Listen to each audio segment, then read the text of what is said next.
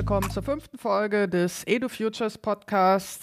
Mein Name ist Anja Wagner und gemeinsam mit Joachim Borner gehen wir der Fragestellung nach, wie transformatives Lernen im ländlichen Raum geschehen kann, welche Strukturen es braucht, welche Rahmenbedingungen. Vor einigen Wochen, Mitte Februar, kam eine neue Studie raus von iRights Lab zum Thema Gemeinwohl im digitalen Zeitalter, Engagement und Ehrenamt zukunftsfähig gestalten und ein Schwerpunkt auf den ländlichen Raum. Und dann dachten wir uns, okay, laden wir uns doch mal eine der beiden Co-AutorInnen ein. Und ich freue mich, euch heute Anne Lammers vorstellen zu können.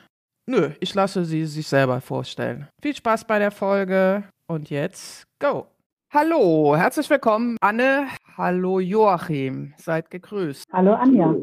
Hallo, hallo. ähm, Anne, am besten stellst du dich mal selber hier kurz vor. Ja, vielen Dank erstmal für die Einladung zu eurem Podcast. Habe ich mich natürlich sehr darüber gefreut.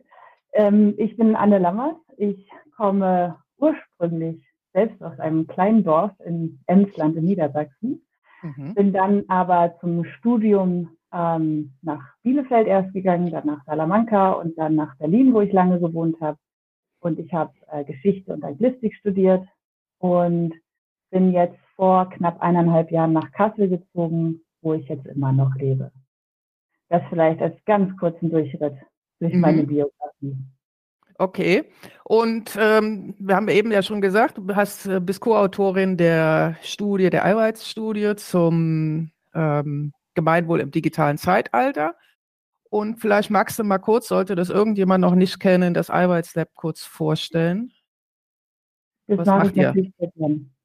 Na klar, ähm, das iRights Lab ist ähm, ein Think Tank, ein sogenannter, ein unabhängiger Think Tank in Berlin und ähm, wir beschäftigen uns mit allen möglichen Fragen rund um Digitalisierung ähm, und wir stellen uns dabei immer die Frage, wie wir Digitalisierung zu Guten nutzen können. Also wie kann Digitalisierung Gesellschaft positiv beeinflussen?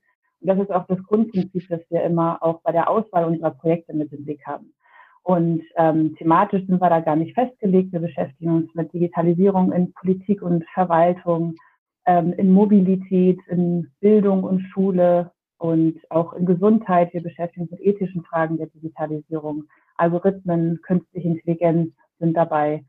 Und ähm, ich arbeite persönlich natürlich nicht an allen diesen Projekten mit. Das ähm, würde ich nicht schaffen sondern ich habe mich in den letzten Jahren überwiegend mit den Themen historisch-politische Bildung mit digitalen Formaten beschäftigt und dann auch mit dem Thema Gemeinwohl im digitalen Zeitalter. Und deswegen seid ihr ja auch auf mich aufmerksam geworden, weil ich eben an dieser Studie mitgearbeitet habe. Genau, also iRights ist, glaube ich, ein Verein, oder?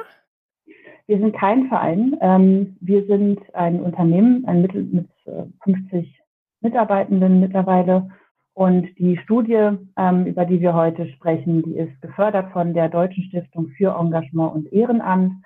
Und ähm, zwar ist das ähm, der Verein Digitales Europa, der, ähm, der diese Studie in Zusammenarbeit mit dem iRights Lab ähm, ausgeführt hat. Ah. Und die, die SEE ist eben als Förderinstitution, die dahinter gestanden hat. Mhm. Und ähm, warum ist das jetzt ein Thema hier, so Gemeinwohl im digitalen Zeitalter? Also warum die Studie jetzt? Ich glaube nicht, dass das ein neues Thema ist. Ähm, da beschäftigen sich ja schon viele Leute längere Zeit mit und es gibt auch schon andere Studien dazu. Ähm, wir selbst haben uns da auch auf andere Studien berufen, zum Beispiel den dritten Engagementbericht der Bundesregierung zu ähm, äh, junges Engagement im digitalen Zeitalter. Ist eine ganz wichtige Studie sicherlich.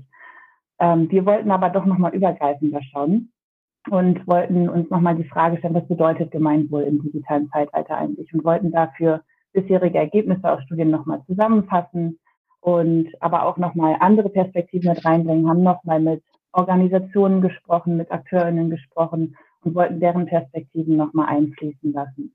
Und ähm, man muss ja auch sagen, politisch ist das ja auch gerade ein aktuelles Thema. Schließlich steht ja auch im Koalitionsvertrag drin, dass digitales Engagement gefördert werden soll. Das heißt, ja, kein neues Thema, aber sicherlich eins, was jetzt gerade wieder ähm, auf die Agenda rückt. Mhm. Wir richten uns ja hier und versuchen ja auch hier ein Publikum zu adressieren, was nicht unbedingt so in, nur in der Digitalszene verankert ist. Insofern sollten wir vielleicht mal die Begrifflichkeiten kurz klären, über die wir hier sprechen. Was bedeutet Gemeinwohl im ersten Schritt und dann, was bedeutet Digitalisierung oder wie habt ihr das versucht zu greifen? Ähm, ja, also Gemeinwohl, das ist natürlich schwierig, das allumfassend ähm, zu greifen, das Konzept. Was wir aber herausgefunden haben in unserer Studie ist, und das ist eigentlich sehr schön, ist, dass es einen, einen Kern gibt in diesem Begriff, der scheint zeitlos zu sein, nämlich das Handeln im Sinne der Gemeinschaft. Das wurde auch von den Interviewpartnerinnen immer wieder betont. Das ist das, worum es im Kern geht. Und da waren sich alle einig. Und es waren sich auch alle einig, das verändert sich. Das verändert sich auch nicht im digitalen Zeitalter. Das ist dieses Grundkonzept, was hinter diesem Begriff Gemeinwohl steht. Ähm, und ähm, Digitalisierung ist natürlich ein Prozess, der mit diesem Begriff gemeint ist, der sich eben auswirkt auf sämtliche Lebens- und Arbeitsbereiche. Ähm, der beeinflusst, wie wir miteinander kommunizieren, wie wir unseren Alltag gestalten, wie wir einkaufen und der ja praktisch keinen Lebensbereich unberührt lässt. Und das ist natürlich ein Prozess, zu dem man sich verhalten muss. Und das muss man auch, wenn man im Engagementbereich unterwegs ist. Mhm. Digitales Ehrenamt klingt für mich immer so ein bisschen, also bin ich noch immer noch im drüber nachdenken, was kann das überhaupt sein und was sind, weil das, du sagst ja selber, wir haben den digitalen Raum jetzt und insofern arbeiten wir ja alle irgendwie in der Öffentlichkeit, sofern wir uns öffentlich äußern über die sozialen Netzwerke. Also insofern arbeiten wir auch alle irgendwie am Gemeinwohl, ob jetzt äh, unbedingt immer nur im positiven Sinne, sagen wir dahingestellt. Was ist dann digitales Ehrenamt in dem Sinne? Ich will auch, äh, kann ich noch nachhängen? Unbedingt. Oh, unbedingt, danke. ähm, ich, was ich bisher ähm, lese, auch höre, hier von der Deutschen Ehrenamtsstiftung, die ja auf diesem Gebiet gerade eben auch sehr viel untersuchen lässt oder vorantreibt, äh, landet die Sache bei mir nachher immer da, wo man eigentlich formulieren müsste, ah, wir machen gemeinwohlorientiertes Arbeiten. Da, da habe ich nachher auch noch eine Frage. Ähm, wir machen gemeinwohlorientiertes Arbeiten und nutzen dazu digitale Instrumente. Auch die Erklärung, die jetzt äh, bei, ihr, bei, bei Ihrer Ausschreibung zu digitalen äh, Engagement wird bei Ihnen genannt, äh, kommt in der detaillierten Definition eigentlich nur dazu, zu sagen, ja, wir benutzen jetzt statt analoger Kommunikation beispielsweise eben digitale. Äh, ich finde das deswegen bemerkenswert, weil die andere Definition, wir haben wir haben Gemeinwohlorientierung im digitalen Zeitalter, eine Kulturfrage aufwirft, die aber letztendlich dann immer nicht definiert wird, nicht erklärt wird. Also eine Kulturfrage heißt, wir haben eine andere Art gemeinwohlorientierten Arbeitens. Nicht bloß, wir haben etwas mit digitalen Hilfsmitteln. Und dieser Unterschied ist aber aus meiner Perspektive ungemein wichtig auch zu, festzuhalten. Denn das eine, das, da brauche ich eben einfach Hilfsmittel, so wie ich, äh, um hier im ländlichen von Ort zu Ort zu kommen, irgendein Verkehrsmittel brauche. Und da ist mir das ziemlich egal, ob ich da einen Diesel habe oder ein Elektroauto. Ja. Also ich brauche das, um das machen zu können, was ich gemeinwohlorientiert mache. Wenn ich Digitales spreche und das als Oberbegriff nehme, dann ist es eine Kulturfrage. Was ist denn dann diese gemeinwohlorientierte Kultur? Ja? Das ist genau die Unterscheidung, auf die ich auch hinaus wollte in meiner Antwort, weil natürlich sind oh. das zwei verschiedene Dinge. da bist du, bist du vorgekommen, aber das macht gar nichts. Du hast das wunderbar, wunderbar nochmal aufgeschlüsselt. Ähm, denn dieses, wenn wir über rein digitales Engagement sprechen, dann sprechen wir eigentlich über eine Engagement, von die es noch ganz wenig gibt. Das ist nicht besonders weit verbreitet. Das sind dann ähm, das sind Aktionen, die dann nur online stattfinden zum Beispiel. Ja, das sind dann Aktionen oder Kampagnen oder was auch immer, was ich eben nur über das ähm, Netz mache. Das findet aber noch gar nicht so viel statt. Die allermeisten Formen des Engagements finden nach wie vor im Analogen statt oder halt ähm, als hybride Form.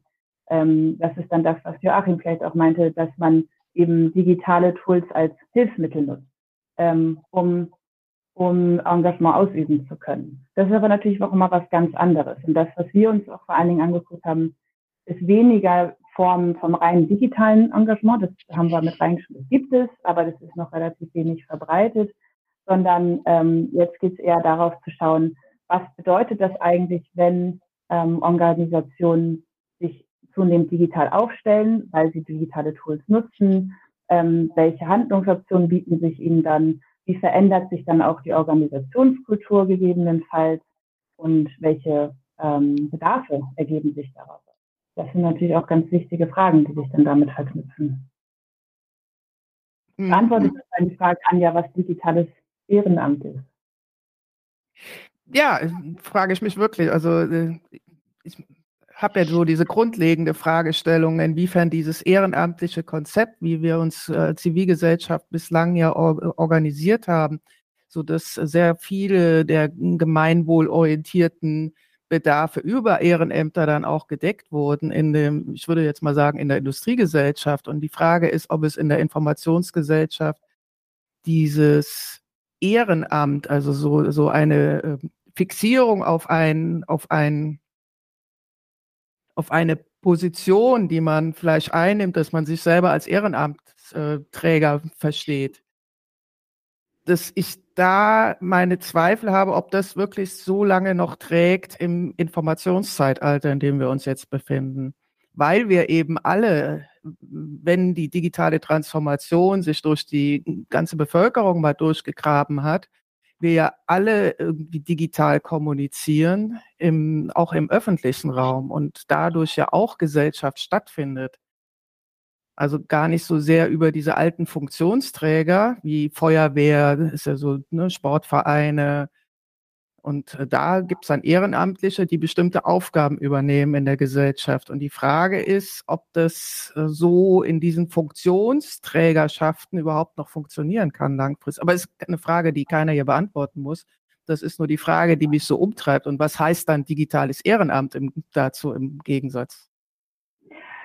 Ja, ich glaube, auch das sind ähm, das sind zwei, zwei unterschiedliche Bereiche. Das eine ist, dass man ja sieht, so dieses klassische Engagement, was du gerade angesprochen hast, Feuerwehr, THW, solche Dinge, ähm, machen in vielen Regionen, gerade auch in ländlichen Regionen, immer noch den Großteil von Ehrenamt aus, mhm. ähm, wo sich die meisten Leute engagieren. Also von daher glaube ich, das ist jetzt noch nicht konkret vom Aussterben bedroht, sondern da passiert noch ganz viel.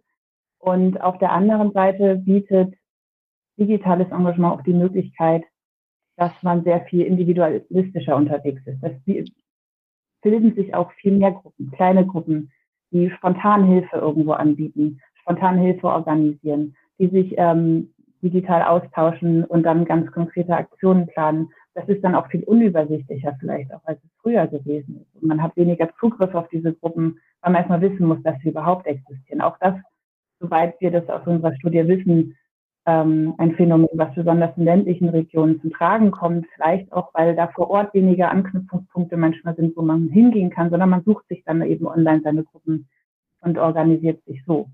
Und ähm, ich glaube, da wird es für die klassischen Vereine sicherlich aber auch darauf auch ankommen, wenn man die jungen Leute halten will, sich dieser Medien zu bedienen.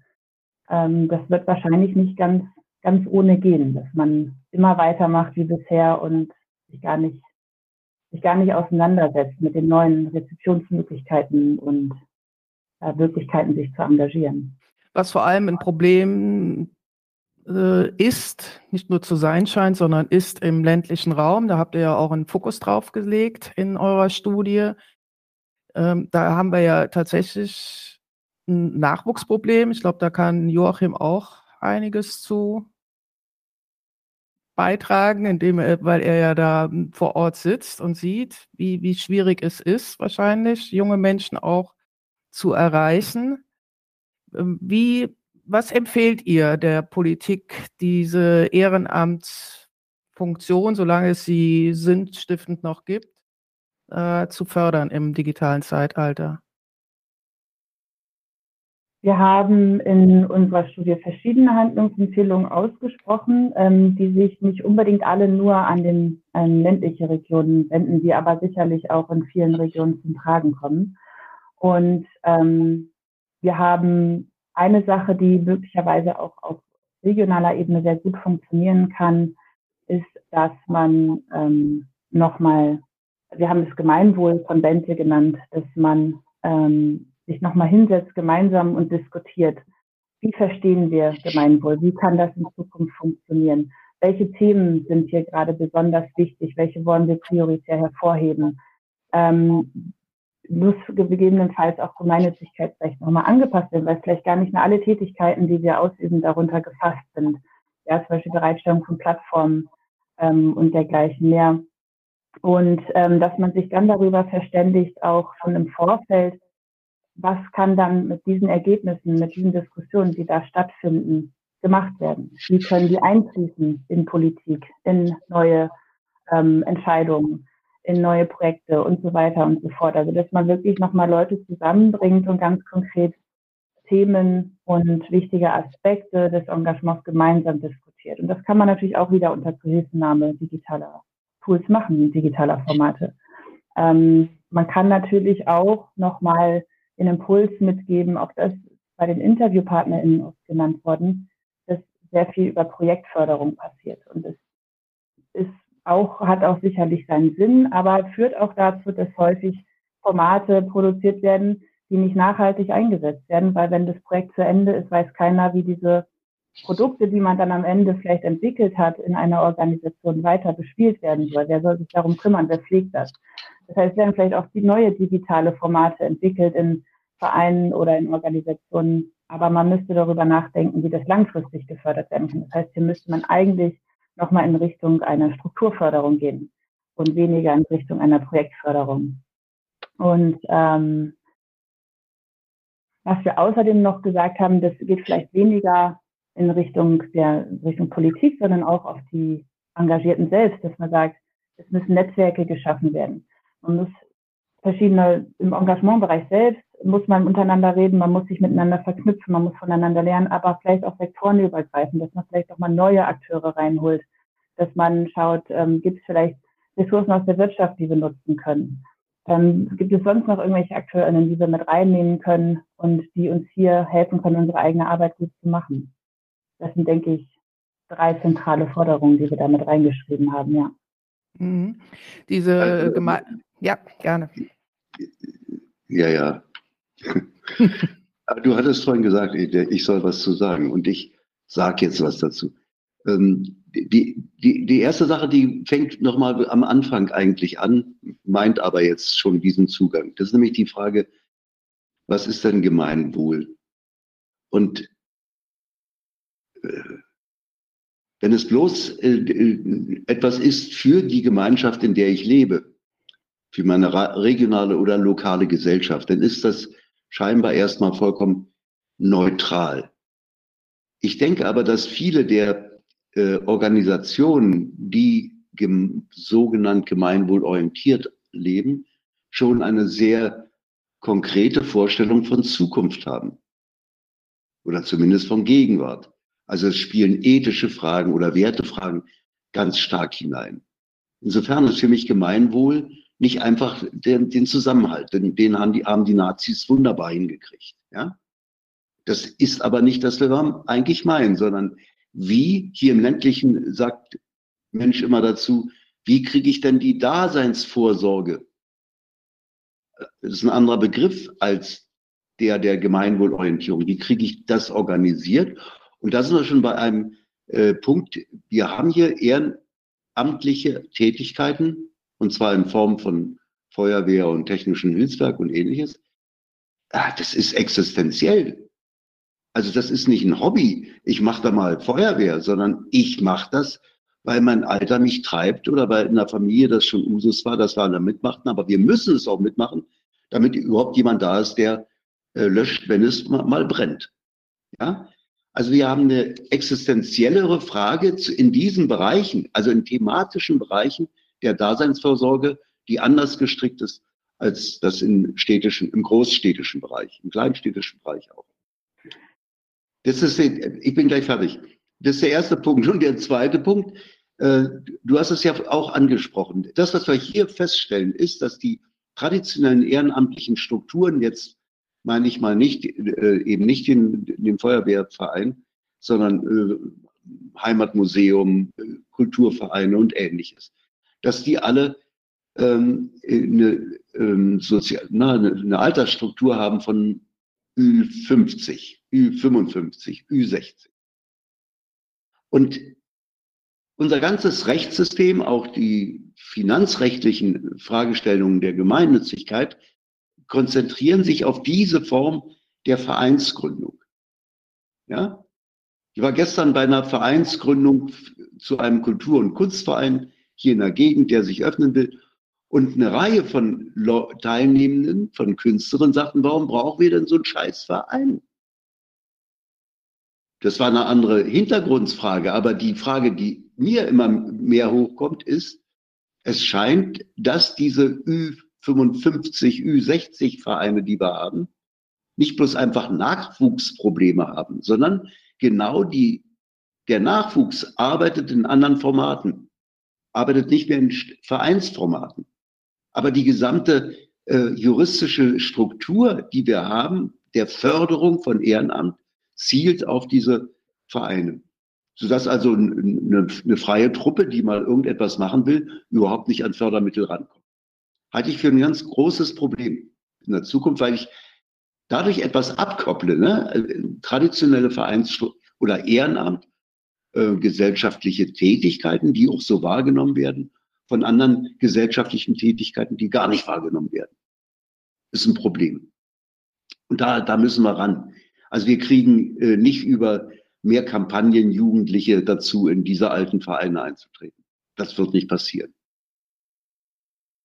Ja, ja kann, finde ich absolut richtig. Und äh, das wäre doch genauso ein Thema, das man auf einem dieser Gemeinwohlkonvente mal ansprechen könnte, wo man dafür mal einen Entwurf macht und sagt, okay, was ist denn hier die Alternative? Wie kann das anders aussehen? Wie kann man beide Formen vielleicht auch zusammendenken? Weil man muss ja nicht das eine dem anderen überstellen, sondern kann sagen, es muss ja doch Möglichkeiten geben, dass beide Formen nebeneinander existieren und sich gegenseitig ja, vielleicht auch unterstützen können. Gell? Das ist ja nicht das eine oder das andere.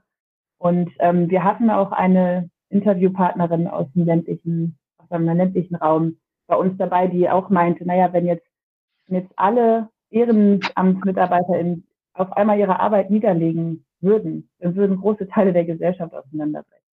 Ähm, das, das war ihre so. Einschätzung. Ja, das ja. ist so, ja. Und nicht Aber bloß im ländlichen Bereich. Ne? Das bedeutet doch dann in der Konsequenz, also wenn wir jetzt mal im ländlichen Raum bleiben, weil man es da exemplarisch vielleicht besser verdeutlichen kann, wenn die Jugendlichen da alle wegziehen dann auch noch, weil mangels Zukunftsaussichten, also A, sowieso keinen Bock haben auf diese alten Strukturen und dann sowieso aber auch gar keinen, ähm, mittelfristig gar kein Interesse haben an der Aufrechterhaltung eigentlich der sozialen Strukturen, dass das eigentlich mehr oder weniger implodieren muss, oder? Das ist die, die Sozialstruktur.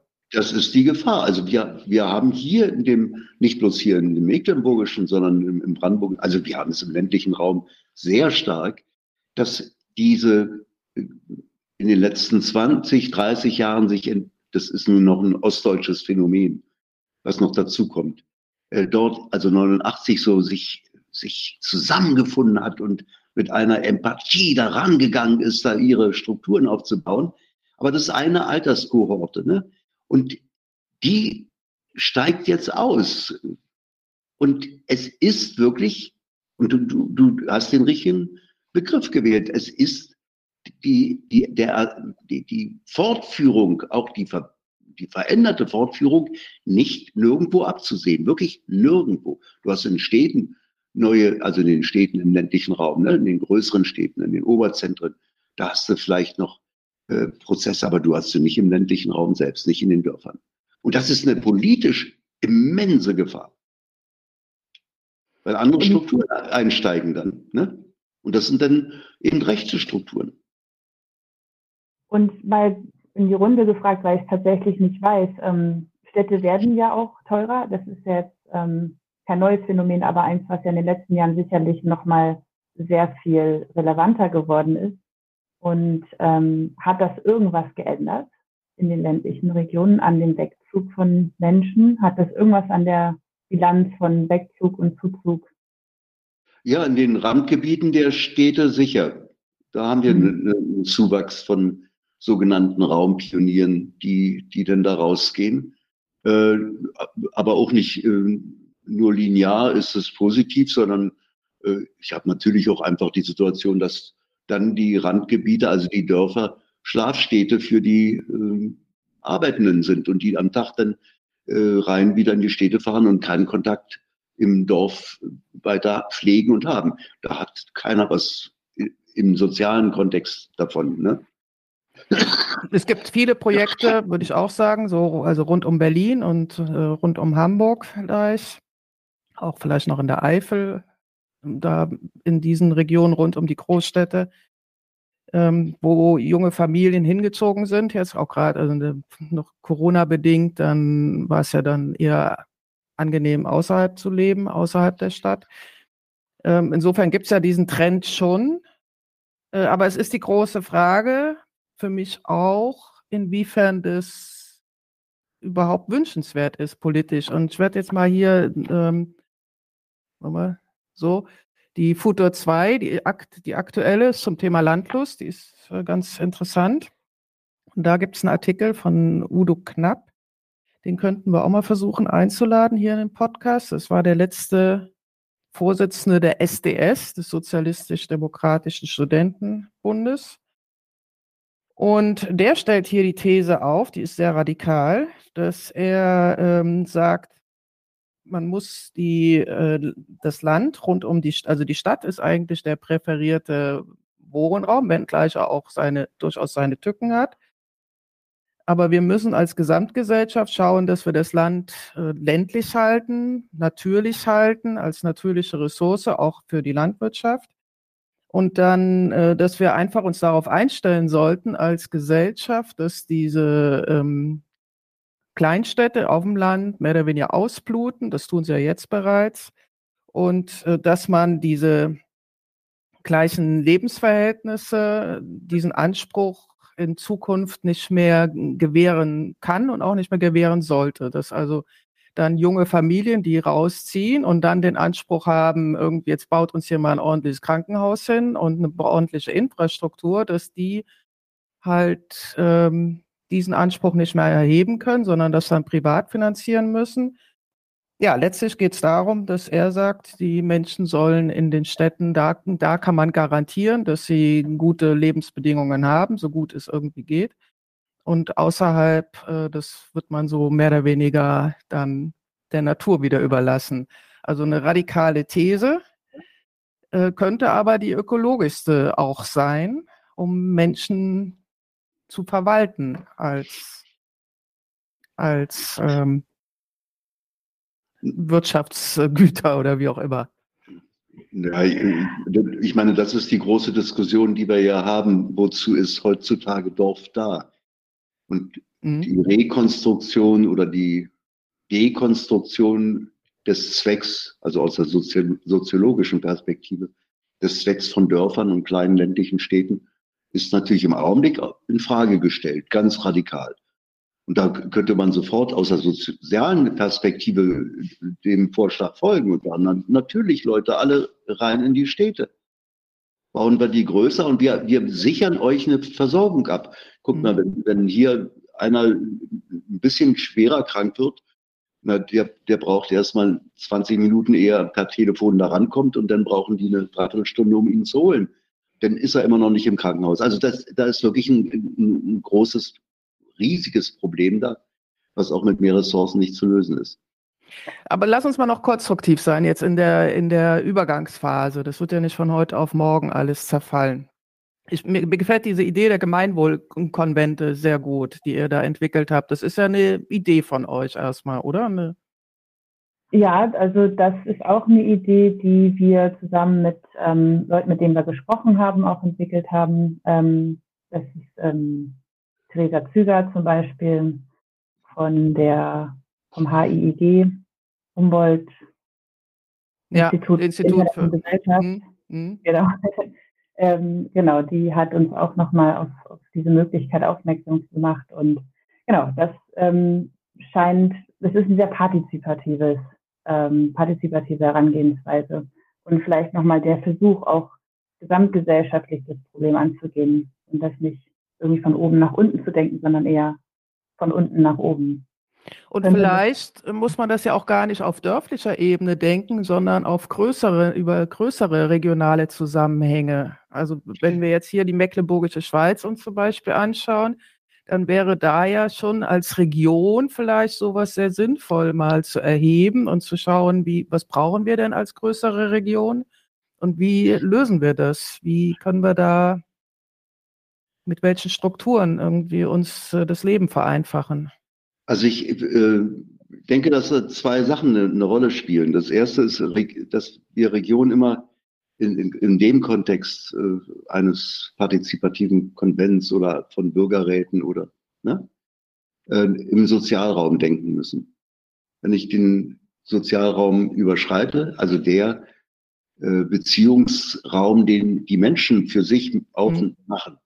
Dann äh, habe ich gleich immense Störungen. Und, und die Verwaltungsreformen im ländlichen Raum in allen Ländern zeigen das ja.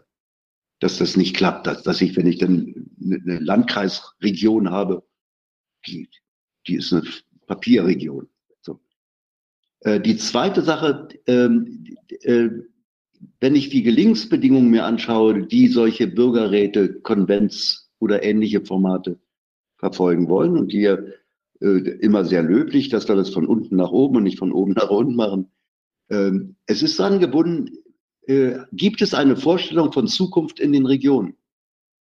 Und das ist eine politische Aussage. Nicht der Politiker, es ist eine politische Aussage. Gibt es äh, diese Vorstellung? Oder dominiert die Vorstellung, wir verwalten unsere Gegenwart? So mit den ganzen Scheißproblemen, die jetzt so da aufbrechen, wir verwalten die nur. Und das kann ich von oben nicht äh, reinsteuern. Äh, haben wir mal eine Zukunft? Ja, klatschen wir in die Hand, denken positiv? Nee, nee, geht nicht so simpel.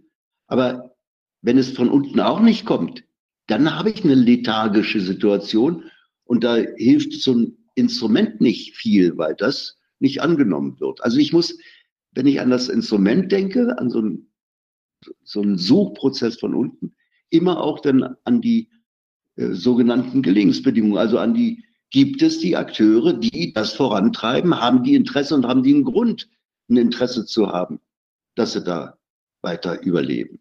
Ja? Und das ist, wir, wir, wir hängen immer in der Komplexität, da kommen wir nicht raus.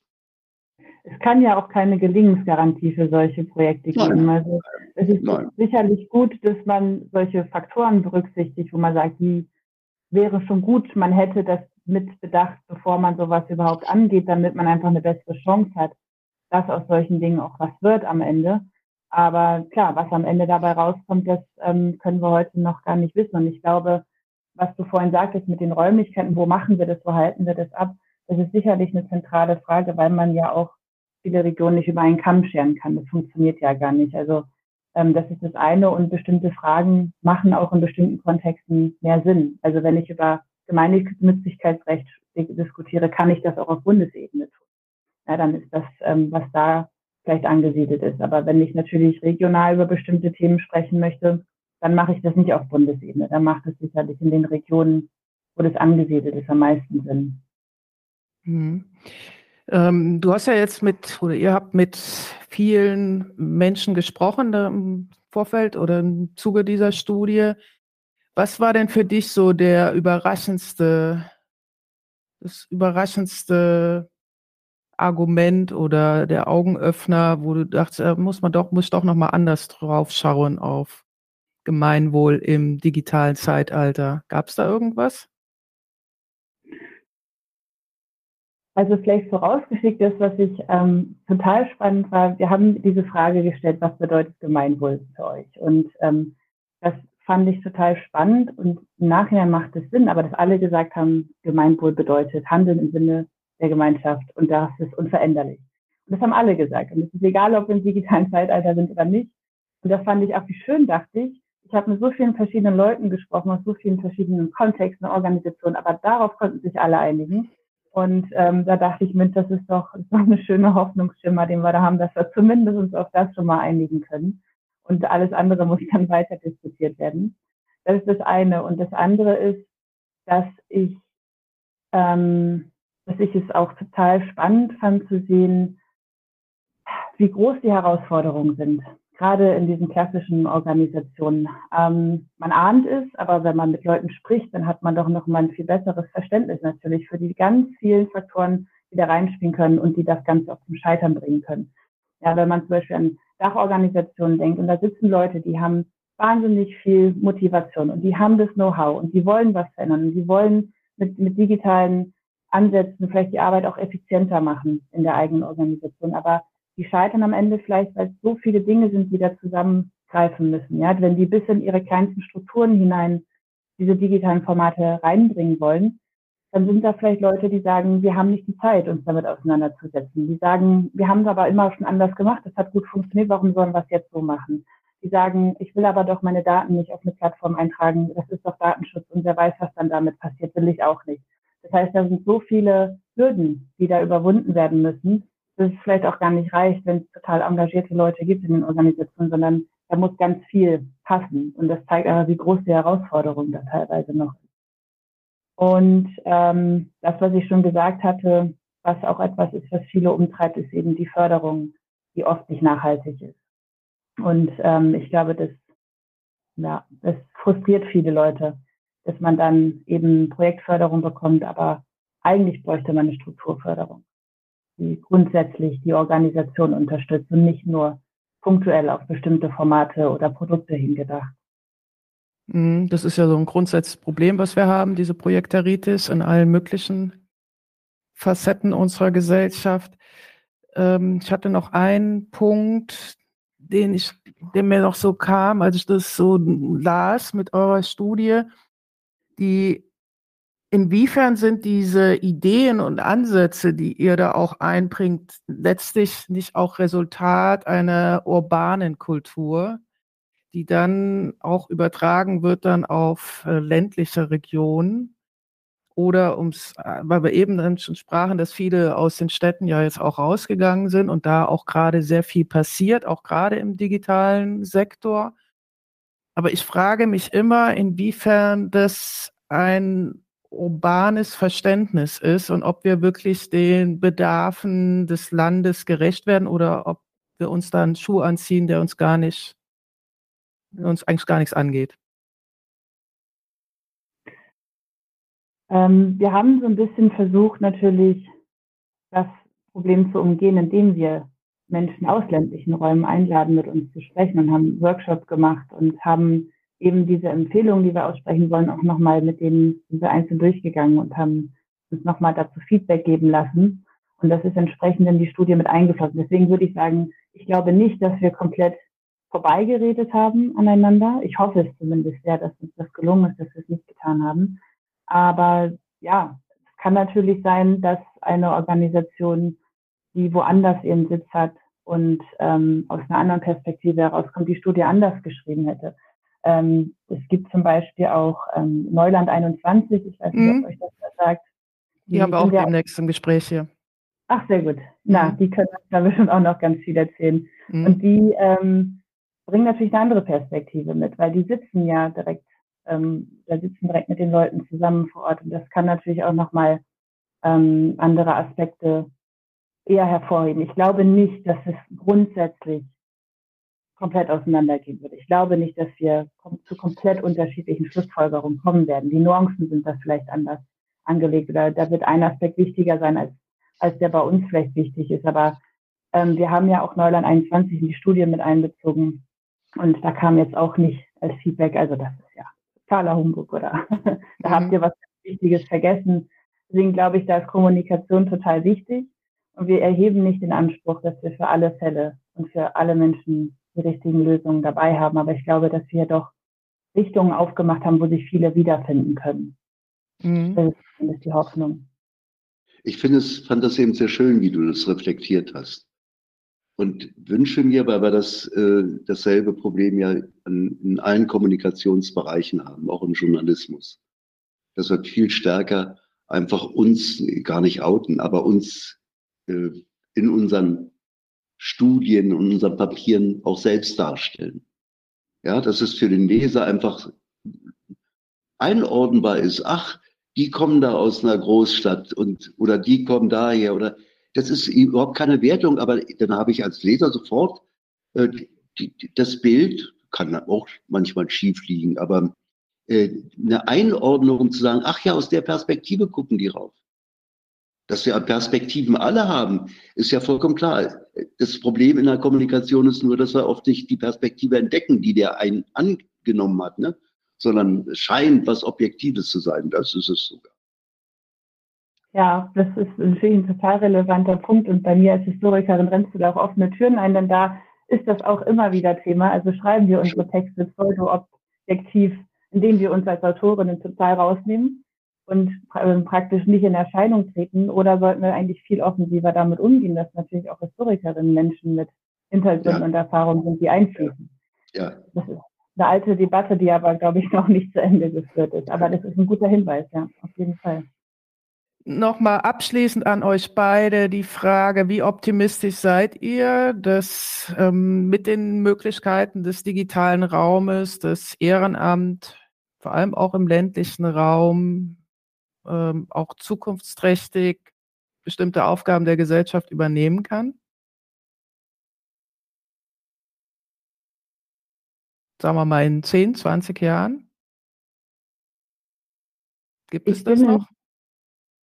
Ich bin insofern optimistisch, dass es eine Debatte gibt. Also es finden Gespräche statt und wir sprechen heute darüber. Es waren jetzt gestern und heute der Digital Social Summit. Ich weiß nicht, mhm. ob ihr das mitbekommen habt. Ja. Ähm, genau, wo ich auch die eine oder andere Session angucke, wo wir auch die Studie nochmal vorgestellt haben.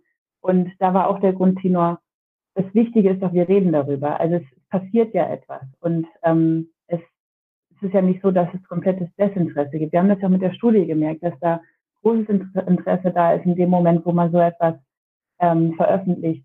Und das alleine macht mich schon hoffnungsvoll. Ich habe keine Ahnung, wie sich das weiterentwickelt. Ich kann es nicht sagen. Aber ich glaube, dass die Tatsache, dass wir darüber sprechen, dass das total wichtig ist. Und ich würde mir sehr wünschen, dass das weitergeht und dass das noch viel stärker gemacht wird und dass das, dass alle, möglichst alle sich daran beteiligen können an diesen Diskursen. Ich glaube, mhm. dann gibt es vielleicht eine Chance. Joachim, willst Naja, im Schnellen natürlich sind äh, Hilfs jetzt in der niederen Form, könnte man sagen. Also wo können ja hilfstechnische Hilfsmittel, digitale Hilfsmittel helfen? Natürlich, das ist ja so ungemein naheliegend. Ne? Wenn ich hier in den Dörfern so weit auseinander äh, wohne, dann ist ein äh, Internet eine Internetkonferenz, so wie wir sie jetzt auch gerade durchführen, natürlich hilfreich und verkürzt die Distanzen, die wir haben. Äh, zu der Kultur, zu meiner Kulturfrage, die ich immer einbringe, was ist das Neue? Was ist denn dann mit der Digitalisierung, die ja äh, eine Veränderung in unserer Kultur, jetzt Kultur wirklich sehr breit gefasst, ähm, statt äh, verändern, verändern werden wird? Äh, da brauchen wir äh, was Anne eben schon angemerkt hat. Wir brauchen den Diskurs. Wir brauchen handvolle Kontroversen, äh, die, die uns reiben lassen. Wie gehen wir denn mit diesen Dingern um? Wann benutzen wir sie? Zu welchem Zweck? Wie schützen wir uns? Und so weiter und so weiter. Das brauchen wir. Ja. ja. Okay, ähm, ich finde, das ist ein schönes Schlusswort, oder? Möchte noch jemand was da hinzufügen? Ich ähm, danke dir erstmal ganz herzlich, Anne, für diese wirklich schöne Studie. Für, ich glaube auch, dass Analysen auf jeden Fall helfen, um das Problem überhaupt erstmal zu erkennen und äh, zu markieren in alle möglichen Richtungen, auch mit ersten Lösungsansätzen, die man ja auch dann mal angehen und probieren kann, auch seitens der Politik auch äh, stützen kann. Und insofern würde ich sagen, machen wir hier mal einen Punkt und alles weitere kommt in die Show Notes. Wenn ihr weiterlesen wollt, dann haben wir hier, werden wir noch ein paar Punkte hier anführen. Ich würde sagen, vielen Dank. Ja, ich wünsche euch, einen schönen Tag allerseits und alles Gute. Vielen Bye. Dank. Tschüss. Tschüss und schönen Dank. So, fassen wir kurz zusammen. Insgesamt habe ich mir hier sieben Punkte notiert, was ich hier aus dem Gespräch mitnehme. Zum einen die schöne Idee der Gemeinwohlkonvente im regionalen Raum, um die Bedarfe zu eruieren und äh, gemeinsam kreativ zu überlegen, wie man diese sowohl vor Ort als auch digital unterstützt lösen kann. Dann braucht es seitens der Politik eine Strukturförderung statt dieser ewigen Projektförderungen. Oder es braucht neben den Projektförderungen auch immer wieder Strukturförderung, um nachhaltige Strukturen einzuführen. Dann brauchen wir drittens, müssen wir dazu ermuntern, dass Netzwerke entstehen zwischen diesen unterschiedlichen Silos, die wir ja vielfältig haben, und dass wir da auch ein bisschen über unsere Grenzen hinwegspringen, also Wirtschaft mit Zivilgesellschaft und anderen Organisationen ins Gespräch kommen und ins Gespräch gebracht werden müssen. Dann haben wir viertens eine juristische Struktur, die offenbar nicht mehr so genau in dieses Zeitalter passt, nämlich diese Vereinsstruktur, die Gemeinnützigkeit, die erforderlich ist, um zum Beispiel Fördergelder zu akquirieren. Und auf der anderen Seite haben wir in der Zwischenzeit auch nicht zuletzt durch die digitale Kulturpraxis ein Modus, dass Menschen, junge Menschen vor allen Dingen auch gerne spontan agil arbeiten und damit aber dann nicht an die Fördertöpfe rankommen. Das ist ein großes Problem. Dann haben wir ausgemacht als fünften Punkt, wofür brauchen wir eigentlich Ehrenamt? Geht es dann nur noch da, nur darum, die Gegenwart optimal zu verwalten oder geht es und sollte es nicht auch darum gehen, zu schauen, in welcher Zukunft wir leben wollen und wie man das organisiert seitens des Ehrenamtes? Also ein erweiterter Blick auf die Funktion des Ehrenamtes. Als sechsten Punkt natürlich immer wieder das, äh, diesen scheinbaren Widerspruch zwischen der Digitalisierung als Werkzeugkoffer versus die Digitalität als Kultur, die die gesamte Gesellschaft grundlegend erneuert und transformiert. Auch dies ist noch nicht zu Ende gedacht und auch noch nicht dann transferiert in wie wir, wie wir ländliche Regionen konstruktiv gestalten können. Und dann haben wir letztlich den siebten Punkt ist, dass wir also neben diesem organisierten Ehrenamt zunehmend informell organisierte ehrenamtliche Tätigkeiten sehen, die sich vor allem auch digital organisieren und die wir also anders greifen müssen als das klassische Ehrenamt der Industriegesellschaft. Das ist so mein kleines Fazit. Ich weiß nicht, ob das jetzt nachvollziehbar ist. Ähm, ich klappe mein Buch zu und wünsche euch alles Gute, macht's gut. Bis zum nächsten Mal. Ciao.